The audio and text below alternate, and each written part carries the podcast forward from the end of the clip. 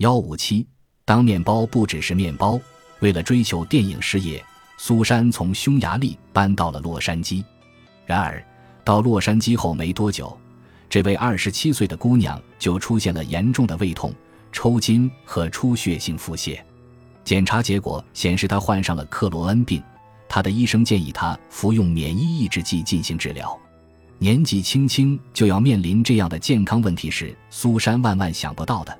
因此，在一位演员朋友的建议下，他找到了我。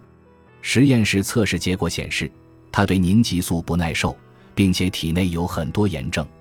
苏珊随即开启了植物悖论饮食计划。不到两周，她的腹痛症状就消失了，排便也恢复了正常。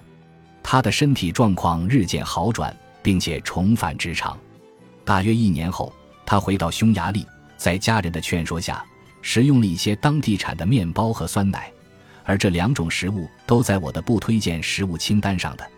令他高兴的是，他几乎没有感受到任何胃部不适。回到洛杉矶后，相信自己已经痊愈的他开始食用洛杉矶当地产的酸奶和面包。几天后，老问题卷土重来，他再一次来到我这里，我也断定他的免疫系统又被激活了。为什么会这样呢？回到家乡期间，苏珊吃的面包都是用酵母和酸酵头发酵的。做面包用的小麦没有喷洒过浓达，而且酵母和酸酵头会消除小麦中的凝集素。他喝的酸奶是用含二型贝塔酪蛋白的牛奶制成的。这些牛也没有食用喷洒过浓达的玉米和大豆。这些食物没有干扰他的肠道有益菌，所以他的身体没有出现问题。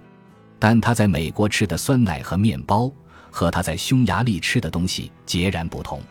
面包不只是面包，酸奶也不只是酸奶，因为你是谁不仅取决于你吃的食物，还取决于食物的加工和养殖方式。苏珊的故事最后是个美好的结局。在美国，他会远离发酵食物，而回到匈牙利，他就可以吃这种食物了。他们能够给他和他的肠道有益菌提供营养。